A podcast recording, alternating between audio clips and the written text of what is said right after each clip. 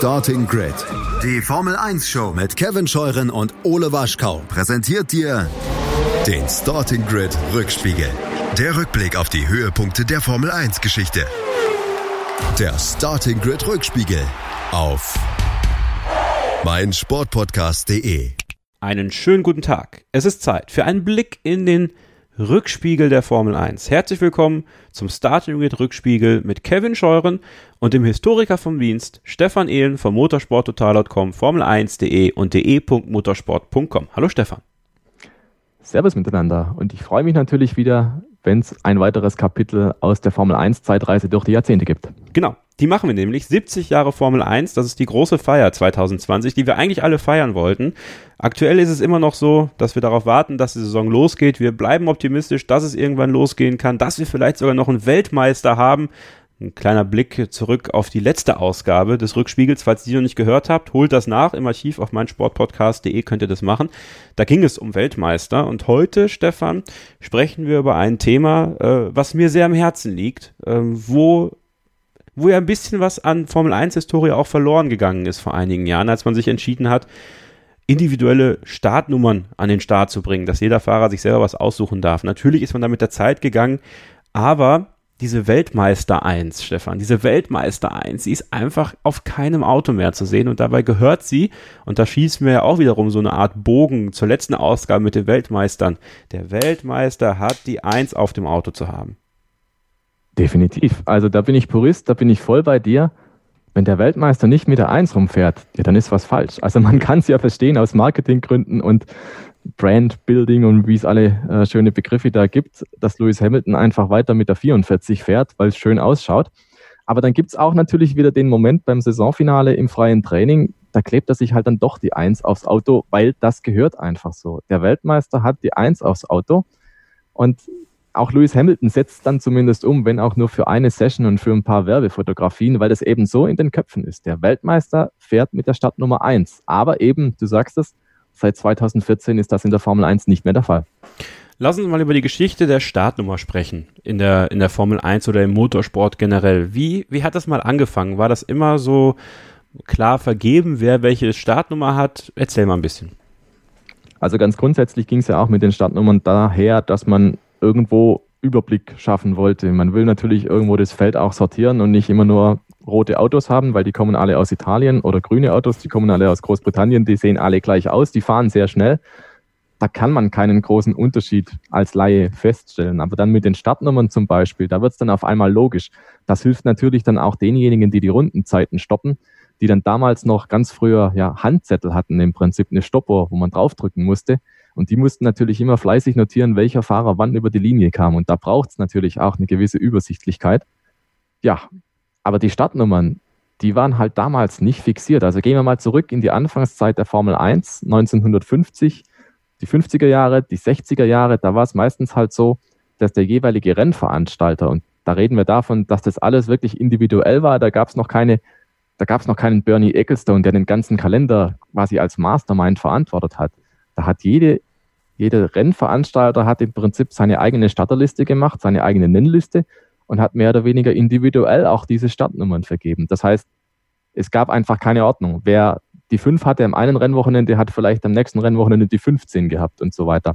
Es gab ein paar kleine Konstanzsachen, zum Beispiel, dass derjenige, der das Rennen im Vorjahr gewonnen hat, manchmal die 1 bekommen hat. Also solche kleinen Geschichten gab es, aber es war natürlich so, dass man sich dann nicht drauf verlassen konnte. Also es gab einfach keine Ordnung. Und das hat sich dann geändert, als man in den 70er Jahren draufgekommen ist, man möchte den Weltmeister einfach ein bisschen herausheben. Emerson Fittipaldi 1973 war der erste Weltmeister in der Formel 1 Geschichte, der die Nummer 1 permanent aufs Auto bekam ist nicht umsonst einer der herausragenden Weltmeister der 70er Jahre, meiner Meinung nach. Also ich finde Emerson Fittipaldi, ich finde ihn einfach klasse. Ich höre dem gerne zu. Ich habe ihn sogar mal persönlich treffen dürfen, als ich bei den Laureus World Sports Awards war, für mein Sportpodcast.de damals. Toller Typ und äh, ja, irgendwie passend für ihn, dass er als erster permanent mit der Nummer 1 äh, durch die Gegend gefahren ist. 1973 war das, ähm, Stefan. Ab wann, also hatte dann, hatten dann auch schon alle direkt Nummern? Oder hatte er als einziger die Nummern? Also alle hatten zu dem Zeitpunkt schon Nummern, klar, die Startnummern ja. gab es schon, aber die waren davor halt noch komplett unsortiert. Okay. Und ab dem fünften Saisonrennen 1973, das war der Belgien Grand Prix in Spa, da hat man dann gesagt, so, okay, jetzt schreiben wir die Nummern fest für das restliche Jahr. Damit haben also auch alle weiteren Piloten permanente Startnummern erhalten. Und das System war im Prinzip, äh, wie soll man sagen, recht naheliegend. Also man hat gesagt, wir müssen jetzt irgendwie festlegen, dass wir einfach eine Struktur und eine Ordnung haben. Was hat man gemacht? Man hat die Nummern in der Reihenfolge vergeben, wie die Teams im Jahr davor, also 1972, in der Konstrukteurswertung äh, abgeschlossen hatten. Das sprich, das beste Team hat also die kleinste Nummer gekriegt und so wurde einfach von oben nach unten durchgegangen. Man hat dann gesagt, okay, die Teamkollegen jeweils, die kriegen dann die äh, Nummern direkt nebeneinander. Sprich, Emerson Fittipaldi die 1, der Teamkollege die 2. Nächstes Team die 3 und die 4 und so weiter und so fort. Man hat allerdings die 13 ausgespart, ja, die 13, Aberglaube und so. Das war tatsächlich schon sehr, sehr früh in der Formel 1 Geschichte dann so, dass man gesagt hat, da nimmt man Abstand davon. Also die 13 hat man komplett außen vor gelassen und hat dann also mit 14 und 15 weitergemacht.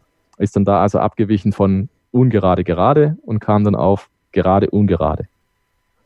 Und dieses System kam dann ab 1974 erstmals für eine komplette Saison zum Einsatz und galt tatsächlich bis 1995. Und wann gab es Anpassungen? Anpassungen an das System mussten natürlich immer gemacht werden, wenn es einen neuen Weltmeister gab. Ganz klar. Mhm. Weil der Weltmeister, der sollte ja die Eins erhalten und der Teamkollege die Nummer zwei. Gab auch zum Beispiel die Situation, dass ein Weltmeister als Titelträger in ein anderes Team gewechselt ist und dementsprechend die Eins mitgenommen hat. Das heißt, man musste da auch umstrukturieren, je nachdem, was da für eine Fluktuation im Feld war. Teilweise gab es ja auch neue Teams, die dazugekommen sind, die mussten integriert werden. Teilweise gab es aber auch Teams, die ausgestiegen sind aus der Formel 1. Und vielleicht ein recht griffiges Beispiel ist, Alain Prost wurde 1989 Weltmeister, ist dann aber zu Ferrari gewechselt für 1990. Das heißt, er hat dann die Nummer 1 zu Ferrari mitgenommen, war dann 1990 mit der 1 unterwegs und McLaren hat im Gegenzug dann die Startnummern übernommen, die Ferrari im Jahr davor gehabt hat. Das mhm. waren die 27 und die 28. Das heißt, man hat im Prinzip genau getauscht. Alle anderen Nummern im Startenfeld, die wurden dann so belassen. Das war ja das ursprüngliche System, ne? dass alles, was ähm, von 1973 in der Reihenfolge noch Bestand hatte, das war die Logik damals. Diese historische Nummer nimmt man weiterhin. Und so gab es eben halt durch unterschiedliche Wechsel die Situation, dass Ferrari 27 und 28 hat. Daher auch die Legende mit Gilles Villeneuve und der 27. Ferrari hat die Nummer mehr oder weniger zufällig gekriegt und über die gesamte äh, Situation der 80er Jahre behalten, bis dann Alain Prost kam und die 1 mitgebracht hat. So ging die 27 und die 28 zu McLaren. Und bei McLaren ist dann Ayrton Senna mit der 27 gefahren, 1990 und Weltmeister geworden. Ah, okay. Ja, auch so eine Story. Reden wir gleich im nächsten Take drüber, über diese bekannten Nummern und Geschichten dahinter. Da müssen wir natürlich noch ein bisschen drüber reden jetzt für diesen Take vielleicht noch, Stefan, so ein Blick auf Ausnahmen, weil ich meine, wenn es in der Formel 1 eins gab, schon immer gegeben hat und immer geben wird, sind es Ausnahmen. Ja, da gab es doch bestimmt auch einige mit den Startnummern, oder? Ja, tatsächlich ging es schon recht interessant los dann. Ich wollte gerade lustig sagen, es trifft es auch, ja. Ähm, 1974, wie gesagt, wurde auch dieses neue System dann eingeführt, zum ersten Mal über eine komplette Saison, dass eben der Weltmeister die Eins trägt und dass eben diese ganze Nummerierung anhand der Konstrukteursweltmeisterschaft durchexerziert wird. Ja, und dann war Jackie Stewart als Weltmeister zurückgetreten. Und jetzt hat man natürlich ein Problem gehabt. Das war natürlich ein Präzedenzfall. Man hat das schöne neue System sich ausgedacht, aber jetzt hat man keinen Weltmeister. Jetzt, wer kriegt die Nummer eins? Dann hat man gesagt, okay, Lotus war Konstrukteursweltmeister geworden im Jahr davor. Dann galt die Theorie damals, also gilt für dieses Konstrukteursweltmeisterschaftsteam, dass die die Nummern 1 und 2 bekommen sollten. Und Ronnie Patterson hat damals dann die Nummer 1 übernommen für die komplette Saison, war aber natürlich nicht Weltmeister. Das war also zum Beispiel gleich im ersten echten Jahr mit der neuen Regelung eine Ausnahme. Und was wahrscheinlich viele nicht wissen, es gab tatsächlich nochmal einen Fall, an dem ein Fahrer die Nummer 1 gefahren hat, aber nie Weltmeister war. Das war auch eine einmalige Geschichte, die wird gern mal übergangen, wenn man über die Stadtnummern redet. 1985 in Brands Hatch Niki Lauda war verletzungsbedingt außen vor, musste kurzfristig vertreten werden von John Watson. und der hat das komplette Auto gefahren, ja. Also sein Name stand drauf, aber die Eins klebte eben drauf. John Watson in der Formel 1 Geschichte ein sehr unbeschriebenes Blatt im Vergleich zum dreimaligen Weltmeister Niki Lauda. Der hat also tatsächlich einen McLaren mit der Startnummer 1 pilotiert. Und seither, also seit 1985, gab es das nie wieder. Dann fuhr immer nur ein Weltmeister im Fahrzeug mit der Startnummer 1, wenn es denn ein Fahrzeug mit der Startnummer 1 gab. Auch da schon wieder so ein Thema für die Zukunft. John Watson ähm, ein Fahrer, an den ich mich erinnere, dem immer sehr viel Talent nachgesagt worden ist, der auch sehr gut war, der es aber nie nach ganz oben geschafft hat. Aus welchen Gründen auch immer. Also auch da wieder ein Thema für eine spätere Ausgabe im Rückspiegel. Fahrer, denen man es zugetraut hat, aber die es nicht geschafft haben. Und keine Sorge, wir reden da nicht über Nico Hülkenberg. Also das äh, könnt ihr direkt gleich mal vergessen. Wir reden da über den ganz großen Wurf ja, und nicht über das Podium. Ne, da war John Watson immerhin mal. Wir machen eine kurze Pause und dann sprechen wir wir haben die erste Phase der Startnummern abgeschlossen und gleich sprechen wir über die Neuzeit. Ja, also was hat sich geändert im Jahr 1996, im Jahr 2014? Wo sind wir jetzt? Welche Geschichten gibt es hinter Nummern? Welche Fakten haben wir zu den Startnummern der Formel 1? Das erfahrt ihr, wenn ihr dran bleibt, hier im Starting Grid Rückspiegel auf meinsportpodcast.de mit Kevin Scheuren und Stefan Ehlen, dem Autor von den Grand Prix Geschichten, das Buch könnt ihr käuflich erwerben auf grand-prix-geschichten.de. Nutzt die Chance auf ein tolles Buch mit tollen Fakten, die wir hier im Podcast für euch so ein bisschen, ja, für die Ohren schmackhaft machen in kleinen, genussfeinen Häppchen. Also bleibt dran, hier, geht, hier geht's gleich weiter mit dem Starting Grid Rückspiegel. Schatz, ich bin neu verliebt. Was? Drüben. Das ist er. Aber das ist ein Auto. Ja, eben. Mit ihm habe ich alles richtig gemacht. Wunschauto einfach kaufen, verkaufen oder leasen. Bei Autoscout24. Alles richtig gemacht. Willkommen zurück beim Starting Grid Rückspiegel. Der Blick in die Formel 1 Historie, 70 Jahre Formel 1, das war die große Feier 2020, ist ja eigentlich immer noch. Denn wir hier bei Starting Grid auf meinsportpodcast.de feiern die Formel 1 für das, was sie ist, nämlich für eine verdammt geile Rennserie, die verdammt geile Geschichten geliefert hat. Mein Name ist Kevin Scheuren, an meiner Seite Stefan Ehlen vom Motorsport Network Germany.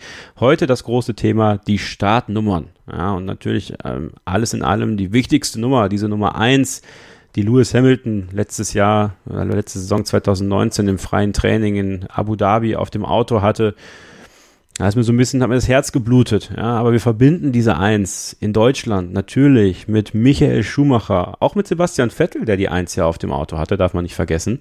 Äh, und ich glaube auch, Sebastian Vettel wäre ein Fahrer, der die Eins auf jeden Fall auch wieder auf sein Auto zurückholen würde. Würde er auf Ferrari Weltmeister werden. Und das wird schwierig genug. Aber 1996, lieber Stefan, ähm, da war, wir haben das Wort Zäsur ja schon öfter benutzt, es passt aber auch so gut in die Formel 1, weil man kann die Formel 1 ja ein Stück weit auch so ein bisschen in Zeitachsen segmentieren. Das war erneut eine Zäsur, wenn es um das Thema Nummernvergabe, Startnummernvergabe ging. Ja, du sagst es. Im Prinzip muss man sich vorstellen, seit den 70er Jahren, also für gut 20 Jahre galt immer Schema F, nämlich die Teams sind immer noch so durchgetaktet, wie sie in der Konstrukteursweltmeisterschaft von 1973 abgeschnitten hatten. Also das war die Reihenfolge, die war maßgeblich für die Startnummern der Formel 1 Piloten. Und es kam nur zu Verschiebungen, wie gesagt, durch Wechsel oder durch WM-Titel. Und dementsprechend wurden halt Nummern hin und her getauscht. Beispiel, um das Ganze mal ein bisschen griffig zu machen. Tyrrell der Rennstall, mit dem Jackie Stewart Weltmeister geworden ist, der Rennstall, der das sechsrädrige Formel 1 Auto P34 hatte. Dieser Rennstall hatte über Jahre, über eben zwei Jahrzehnte die Startnummern 3 und 4. Und das kann man sich heute gar nicht mehr vorstellen, weil eben 96 kam dann ein anderes System und dieses System basierte auf die Leistung vom Vorjahr. Tyrrell war zu Mitte der 90er Jahren im Prinzip schon ja, um es positiv auszudrücken, ins Mittelfeld abgerutscht, aber war eigentlich dann schon ein Hinterbänkler. Das heißt, die hätten nie und nimmer die Startnummern 3 und 4 gerechtfertigt, weil 1996 eben dieses System eingeführt wurde und das eben nach der Leistung des Vorjahres ging. Also man hat die Konstrukteursweltmeisterschaft hergenommen und hat gesagt, so, von oben nach unten, wir nummerieren durch. Das Fahrzeug mit der Nummer 1 geht an den Fahrerweltmeister, das ist klar. Und dann schauen wir einfach nach der Weltmeisterschaft in der Konstrukteurswertung. Das heißt, Fahrerweltmeister und sein Teamkollege 1 und 2, das war klar. Und dann geht es weiter, entweder mit dem siegreichen Team aus der Konstrukteurswertung mit den Nummern 3 und 4. Und falls das identisch war mit dem Team des Weltmeisters, geht es eben weiter mit Platz 2 in der Konstrukteurswertung. Und so wurde dann durchnummeriert und so blieb das dann auch tatsächlich bis 2013. Äh, kurze Erklärung. Wurde diese Regel ähm, 1996 auch eingeführt? Weil Michael Schumacher kam ja auch mit der 1 zu Ferrari die er 95 bei Benetton ja gewonnen hat. Das ist richtig, genau. Der Weltmeister hat immer Anrecht, das Anrecht auf die Nummer 1. Ah, okay. Und hat die dementsprechend mitgenommen zum neuen Team. Das ist geblieben. Also das war ja auch schon vorher der Fall. Der Weltmeister kann die 1 mitnehmen. Okay. Und dementsprechend Benetton ähm, war ja Konstrukteursweltmeister 1995 geworden. Mhm. Und das Team hat dann die Nummern 3 und 4 gekriegt.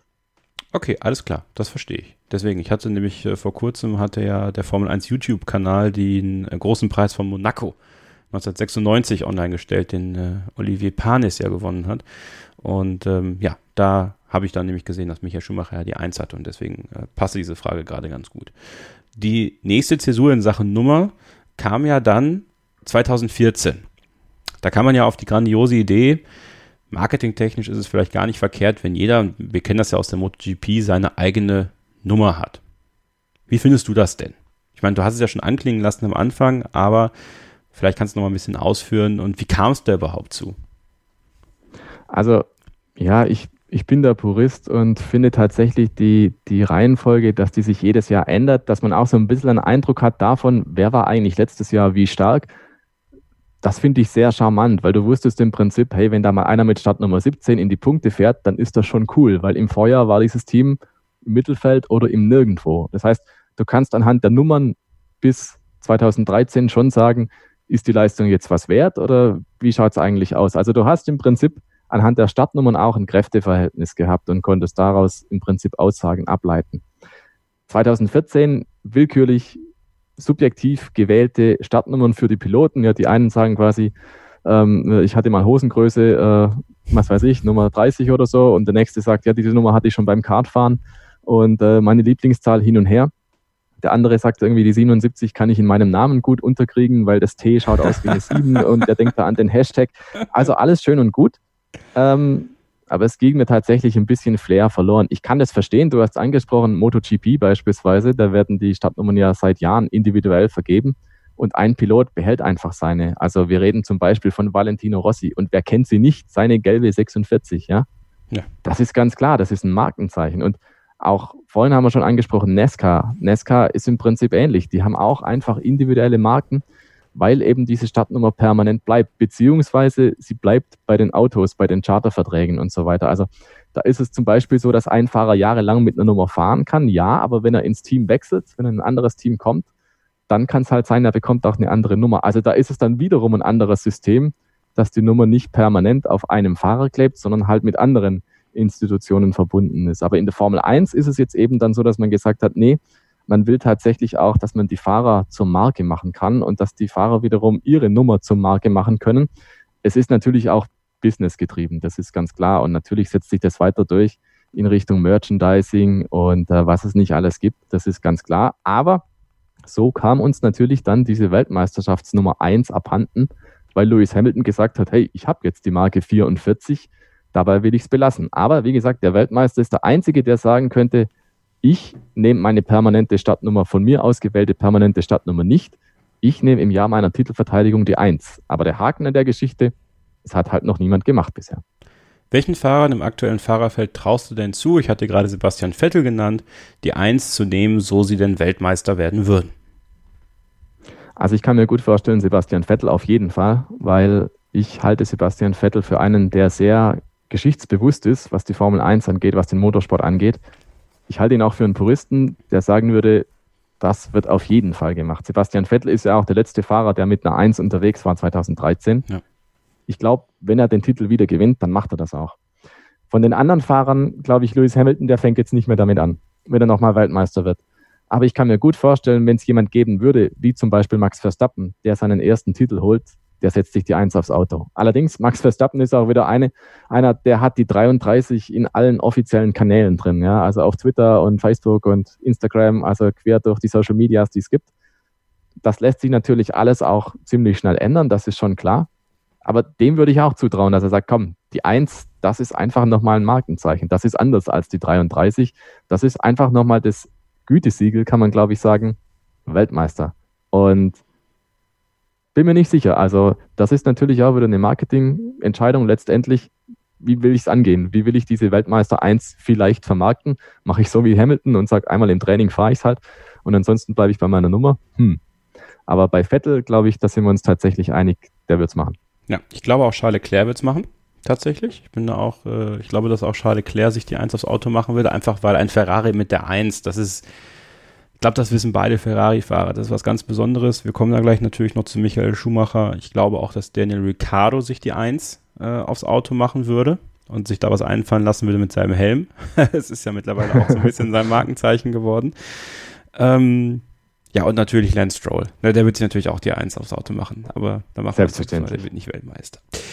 Die Nummer 1. Ähm, ich glaube, wenn man einen Fahrer mit der Nummer 1 in Verbindung bringt, dann ist das Michael Schumacher. Ähm, ich glaube, da muss man einfach sagen, äh, kein Fahrer ähm, hat die Eins irgendwie so verkörpert in der Neuzeit, wie er, wie viele Rennen mit der Eins hatte er denn insgesamt, Stefan? Er hatte insgesamt 120 Rennen mit der Startnummer 1. Das liegt natürlich daran, dass er insgesamt siebenmal Weltmeister war, sprich 2005 zum letzten Mal mit der 1 unterwegs. Und das bedeutet natürlich auch, also ein Lewis Hamilton beispielsweise, der hätte die Eins viel länger tragen können, ja, wenn er denn die Eins übernommen hätte, weil der hatte natürlich deutlich mehr Rennen als Michael Schumacher zu seiner aktiven Zeit. Das heißt, diese Statistik, ja, ähm, sie hängt natürlich stark davon ab, wie viele Saisons ist denn der Fahrer gefahren, wie viele Titel hat er geholt und wie lange vor allem waren diese Rennsaisons. Aber Michael Schumacher hält diesen Rekord für die Startnummer eins. Die Startnummer eins ist tatsächlich auch die erfolgreichste Nummer in der Formel 1 überhaupt. 15 Titel, 181 Siege, meiste Pole Positions, 166 an der Zahl. Das sind alles Formel 1 Rekorde für, für eine Startnummer. Und das zeigt einfach schon, diese Eins von Weltmeistern bewegt. Die Weltmeister hatten tendenziell recht passable Autos und die haben tendenziell auch oft in den Folgesaisons halt einfach mit der Eins nochmal nachgelegt. Michael Schumacher, wissen wir ja alle, hat eine Siegesserie hingelegt von 2000 bis 2004, fünfmal in Folge den Titel geholt. Er hat natürlich maßgeblichen Anteil, Anteil dran, ähm, dass diese Statistik für die Eins so gut ausgefallen ist. Das ist ganz klar. Aber, und das sollten wir vielleicht auch noch hinzufügen, ähm, 120 Rennen mit einer Startnummer, also Michael Schumacher und der Eins, das ist nicht Formel 1 Rekord tatsächlich. Es gab jemanden, der hat mehr Rennen mit der gleichen Startnummer gefahren. Und das geht wiederum drauf zurück auf die traditionellen Startnummernvergaben in den 70er, 80er Jahren, weil da eben die Startnummer bei einem Team immer gleich war, es sei denn, es gab WM-Erfolge und dergleichen mehr. Jacques Lafitte fuhr 132 Rennen mit der Nummer 26 zwischen 1976 und 1986. Er fuhr nicht immer fürs gleiche Team, aber als er wieder zurückkam, dann hat er eben seine Stammnummer gekriegt und er ist also Formel 1 Rekordhalter für Startnummer. Dann lass uns doch mal über berühmte Nummern sprechen. Äh, ich, vorher will ich dich aber mal ganz kurz testen, Stefan. Steht jetzt nicht im Skript. Warum hat Max Verstappen die Nummer 33? Die Nummer 33 bei Max Verstappen. Da muss ich echt überlegen. Warte mal. Die Nummer 33 bei Max Verstappen. Ähm, ich habe vorhin schon so ein paar Optionen aufgezählt. Ich bin mir echt nicht sicher. Er hat Weil das bei Kartfahren schon gehabt hat? Nein, er hat es nämlich äh, in einem, einem, Interview vor kurzem erwähnt und deswegen kam er ja auch auf diese Nummer mit den Startnummern. Er hätte gern die 3 gehabt, weil die 3 ist seine Lieblings- seine Glückszahl. Die war aber schon vergeben für Daniel Ricciardo. Deswegen hat er die 33 genommen, die ihm quasi dann Doppelglück bringt. Ich erinnere mich, jetzt wo du sagst, jawohl, ja. Tatsächlich, ja. mehr Culpa, ich habe es nicht gewusst. Quatsch, nein, Aber gut, das, das, war jetzt auch die jüngere Formel 1-Geschichte. Eben, also. deswegen komm, reden wir über, über, über die alten Säcke der Formel 1. Ich nenne dir eine Nummer und du nennst die Geschichte dahinter. 27. 27, ja. Also sind wir vorhin schon mal kurz drauf zu sprechen gekommen. Die 27 stand tatsächlich ab 2014 für Nico Hülkenberg. Der hatte sich als persönliche Startnummer ausgewählt.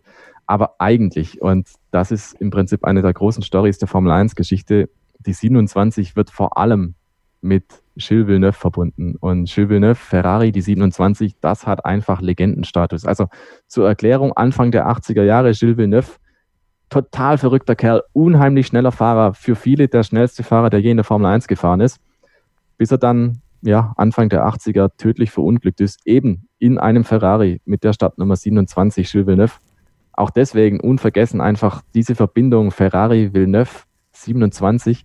Und es gab natürlich viele andere Fahrer, auch Senna hat die 27 bewegt, aber die Verbindung aus Zahl, Fahrer und Team ist nirgendwo so lebendig wie leider bei der viel zu früh geendeten Karriere von Gilles Villeneuve, der, wie gesagt, heute noch immer verehrt wird. Und die 27 hat sich so eingebrannt. Da gibt es auch noch eine kuriose Fortsetzung davon. Und zwar 1995 hat Jean Alesi in Kanada ja. sein einziges Formel-1-Rennen gewonnen. Auf dem Circuit Gilles Villeneuve in einem Ferrari mit der Startnummer 27. Und jetzt sag mir du, dass du keine Gänsehaut hast. Ich habe gerade Gänsehaut. Das ist tatsächlich so. Das lüge ich nicht. Also es ist, ähm, es ist auch eine dieser Geschichten. Also als ob äh, der Geist von Gilles Villeneuve das irgendwie, das sagt man immer so, ne? Aber für meine Begriffe war das so damals. Ähm, ja, ich habe wirklich Gänsehaut. Ah. ähm, Nummer 5, Stefan. Nummer 5, also klar, wir Kinder der Schumacher-Ära erinnern uns, Michael Schumacher, der hatte auch des Öfteren die 5 auf dem Auto. Aber vor allem müssen wir da ins Englische blicken. 5, Red 5, Nigel Mansell, der Löwe, der Lion von Großbritannien, Nigel Mansell, der war jahrelang eben mit dieser roten 5 unterwegs, auch weil Williams eben über viele Jahre diese 5 und 6 hatte.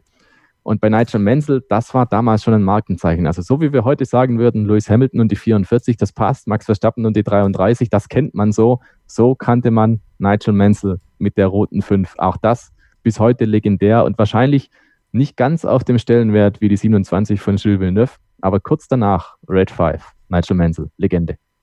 Die Nummer 13. Ui, ein schönes Stück Geschichte. Die Nummer 13, ja, wir haben ja vorhin gesagt, die 13 aus Aberglaube und so ein bisschen aus Legendenbildung, die will man nicht eigentlich. Die war bis 2014 bei drei Gelegenheiten in der Formel 1 vertreten. Also tatsächlich gab es ein paar verrückte Jungs, die haben die gewählt. Ja, und ähm, ein paar verrückte Jungs, da kann ich direkt anknüpfen. Ist nicht despektierlich gemeint, aber wenn ich den Namen jetzt fallen lasse, der die 13 dann genommen hat, dann werden alle sagen, äh, ist schon okay. Pastor Maldonado. Für Pastor Maldonado war die 13 ab 2014 dann die Stammnummer. Und äh, er ist ja durchaus ein, ein schräger Vogel gewesen, der ja gerne auch angeeckt ist mit ein paar waghalsigen Manövern und der war ja als Crashpilot verschrien. Und irgendwie fand ich damals schon, ja, hat durchaus Charme, dass ausgerechnet er die vermeintliche Unglückszahl nimmt und äh, da ein bisschen den Aberglaube aufs, aufs Korn nimmt. Äh, Pastor Maldonado. Also die 13, die gab es dann. Und man könnte auch dazu sagen noch, Pastor Maldonado hätte natürlich gerne versucht, dann ab 2014 das Schicksal der 13 in der Formel 1 ein bisschen zum Besseren zu wenden. Aber die 13, wohl auch, weil sie natürlich kaum eingesetzt wurde, ist die kleinste Nummer in der Formel 1, die nie ein Rennen gewonnen hat. Es gab aber mal eine Nullnummer in der Formel 1. Öfter die Null. Ja, mehrfach. Du sagst es tatsächlich. Da kann man jetzt natürlich wieder drum streiten. Ist die Null eine Startnummer? Ja, nein. Ist die Null eine Zahl? Tatsächlich gibt es, und da schlage ich nochmal die Brücke nach Amerika, in Amerika nicht nur die Null, sondern sogar die Doppel-Null. Also nicht nur James Bond-Fans unterwegs, sondern tatsächlich, es gibt die Stadtnummer 00, es gibt auch 01 und dergleichen mehr. Also je nach Reglement, je nachdem, was für eine Struktur dann bei der Stadtnummernvergabe greift, es gibt die Möglichkeit, dass man die 0 einsetzt. Und die 0 tatsächlich gab es 1973 zum ersten Mal. Jody Scheckter hat sie verwendet für zwei Rennen. Und dann war die 0 wieder weg auf einmal und kam dann in den 90er Jahren nochmal. Und da haben wir drüber gesprochen bei unseren äh, Weltmeistergeschichten, dass diverse Fahrer Weltmeister wurden, Nigel Mansell, Alain Prost, 92 und 93 in der Formel 1, die dann aber danach nicht mehr angetreten sind zur Titelvergabe. Mansell, weil er zur Kart-Serie gewechselt war, Alain Prost, weil er seine Karriere beendet hatte. Ja, und dann kam es eben so, dass der jeweilige Nachfolger im Williams-Cockpit dann gesagt hat, nee, die Eins, die will ich nicht. Und die Eins wäre ja gestanden für den Weltmeister, beziehungsweise dann im Schritt weiter für das bestplatzierte Team in der Konstrukteurswertung, für den Konstrukteursweltmeister der Teams. Das war Williams. Die hätten also den Anspruch auf die Eins und Zwei gehabt. Dann aber hat der jeweilige Nummer eins Fahrer gesagt, nö, ich nehme die Zwei. Will also nicht dem Rivalen gewissermaßen die Genugtuung geben, dass ich mit seiner, mit einer fremden Eins fahre, und Damon Hill, der damals die Nummer zwei war bei Williams, der hat gesagt, okay, die eins will ich auch nicht, ich nehme die null. Damit ist man quasi den politisch korrekten Weg gegangen und hat gesagt, ich schmücke mich nicht mit fremden Federn. Wir weichen der ganzen Situation aus. Also Alain Prost, der war nicht mit der Eins unterwegs als Nachfolger von Nigel Mansell. Und Damon Hill, der hat es dann auch so gemacht. Der hat dann eben die Null wieder gewählt. Zweimal dann 93 und 94 war er dann damit unterwegs. Einfach um sich zu differenzieren. Also ich finde, ist eine sehr interessante Geschichte. Mhm. Zum Beispiel Ayrton Senna hätte 1994 nach seinem Wechsel von McLaren zu Williams auch die 1 eben haben können, hat sich dann aber für die 2 entschieden. Und Damon Hill, wie gesagt, zwei Jahre in Folge dann mit der 0 unterwegs. Er hat Rennen gewonnen, also es war keine Nullnummer.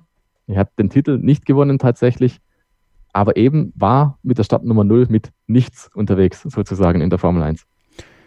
Wir haben noch ein paar weitere Nummern für euch. Natürlich die Nummer 17, Jules Bianchi, die nicht mehr vergeben wird, die zurückgezogen wurde. Er hatte die Nummer bei seinem tödlichen Unfall in Suzuka und die wird nie wieder vergeben in der Formel 1. Finde ich auch eine sehr, sehr tolle Geschichte und äh, ich hoffe, dass das auch so bleibt. Aber ich glaube, im Motorsport ist man da ein bisschen weiter als im Fußball, wo immer gesagt wird, Nummer vergeben wir nicht mehr. Ich glaube, da bleibt das dann auch so. Ähm, wir kennen das in der Formel 1 bei den individuellen Nummern, Stefan. Nummer 99 ist das höchste der Gefühle. Äh, Antonio Giovinazzi hat sie ganz aktuell. Ja, natürlich die lebende Legende Adrian Sutil. Er hatte sie auch. Ja, wir erinnern uns alle an Adrian Sutil im äh, Sauber war das, glaube ich, also die 99 hatte. Aber es gab schon dreistellige Nummern in der Formel 1. 101. Tatsächlich, das ist die höchste Siegernummer, also die höchste Nummer, die ein Fahrer hatte, also ein Grand Prix-Rennen äh, Prix gewonnen hat. Alberto Ascari 1952 am Nürburgring. Das hatte allerdings auch den speziellen Hintergrund, dass dort für dieses Rennen 1952, das war ein Lauf mit Formel 2 Autos im Rahmen der Automobilweltmeisterschaft, auch da haben wir schon drüber gesprochen, da wurden eben vom Veranstalter nur Startnummern ab 100 ausgegeben. Also dementsprechend lag es nahe, dass irgendjemand dieses Rennen gewinnen wird mit einer dreistelligen Nummer. Und Alberto Ascari hat es eben gemacht. Aber im gleichen Rennen gab es eben auch noch weitere Teilnehmer und so gab sich's, äh, so begab sich dann, dass Rudolf Krause, kennt man nicht, ne? Rudolf Krause, der hat damals halt tatsächlich teilgenommen an der Formel 1 bei einer Handvoll Rennen. Der ging damals im gleichen Rennen Nürburgring 1952 mit der Nummer 136 an den Start. Das ist tatsächlich die höchste Nummer, die jemals bei einem Rennen eingesetzt wurde. Aber dann erklär mir mal, was es mit der Nummer 208 auf sich hat. Ja, einen haben wir noch, genau, oder vielmehr eine. 208. Das war die Startnummer, die Lella Lombardi, also eine Frau in der Formel 1, damals hatte. Sie fuhr für Brabham, als sie 1974 versucht hat, sich für den britischen Grand Prix zu qualifizieren. So, ich habe die Formulierung verwendet, versucht. Und das erklärt auch, warum die 208 eben nicht die höchste Startnummer ist, die in dem Rennen zum Einsatz kam. Im Qualifying hat sie neun, hat den 29. Platz belegt, war eine Sekunde zu langsam, um ins Hauptfeld aufgenommen zu werden. Das heißt, sie ist in der Qualifikation gescheitert und durfte deshalb nicht am Rennen starten. Die 208 war eigentlich ein Marketing-Gag. Sie hatten einen Sponsor, einen Radiosender, und der hat auf der Frequenz 208 eben gefunkt, gesendet und das war im Prinzip die Hommage an den Geldgeber. Hat auch eigentlich von der Marketingbotschaft her super funktioniert. Es hatte halt nur den Schönheitsfehler, sie fuhr nicht im Rennen mit. Nun, schade. ähm, wer, ihr kennt das jetzt hier. Im Rückspiegel gibt es die Schlussfakten von Stefan Ehlen. Wir kommen langsam zum Ende. Diese, dieses Thema Startnummern. Wir haben nach vielen Nummern gesucht, wir haben viele Nummern gefunden, aber für den Schluss haben wir uns noch was aufgehoben. Stefan, du bist dran.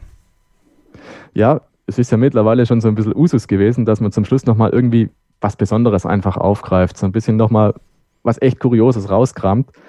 Und da sind wir auf zwei Rennen gekommen. Zum einen Spanien 1999, Barcelona. Im Ziel war das Feld geordnet auf den Positionen 1 bis 4 mit den Nummern 1, 2, 3 und 4. Also nach Startnummern geordnet auf den ersten vier Positionen im Ziel, im Rennen. Das war einmalig. Es geht aber tatsächlich auch nochmal eine Spur kurioser. Saisonauftakt 2000, Australien, Melbourne. In der Startaufstellung stehen die Fahrer mit den Fahrzeugen 1, 2, 3, 4, 5, 6, 7 auf den ersten sieben Plätzen. Einmalig.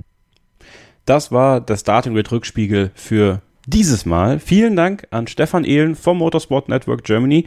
Danke, dass du wieder die kuriosesten Fakten rund um Startnummern rausgesucht hast, dass äh, du diese Ausgabe mit mir produziert hast. Und wir hoffen, dass es euch gefallen hat und dass ihr vielleicht sogar Interesse bekommen habt, Stefans Buch zu erwerben. Grand Prix Geschichten auf grand-prix-geschichten.de könnt ihr es direkt bei Stefan erwerben. Er signiert es euch gerne, auch mit persönlicher Widmung. Das einfach beim Kaufabschluss in die Bemerkungen schreiben, was er da reinschreiben soll. Und dann macht er das sehr gerne. Und ähm, wir freuen uns schon auf das nächste Mal, wenn wir aus dem fahrenden Auto in den Rückspiegel schauen. Mein Name ist Kevin Scheuren und wenn ihr uns bei Twitter folgen wollt, könnt ihr das gerne machen. At Stefan-Ehlen, at Kevin-Scheuren und ähm, auf allen Kanälen, die wir uns euch in den Show Notes zur Verfügung gestellt haben. Den YouTube-Kanal vom Motorsport Network Germany, den könnt ihr auch sehr, sehr gerne ähm, folgen. Motorsporttotal.com ist da eure Adresse dort. Und ähm, ja, Stefan, bis zum nächsten Mal.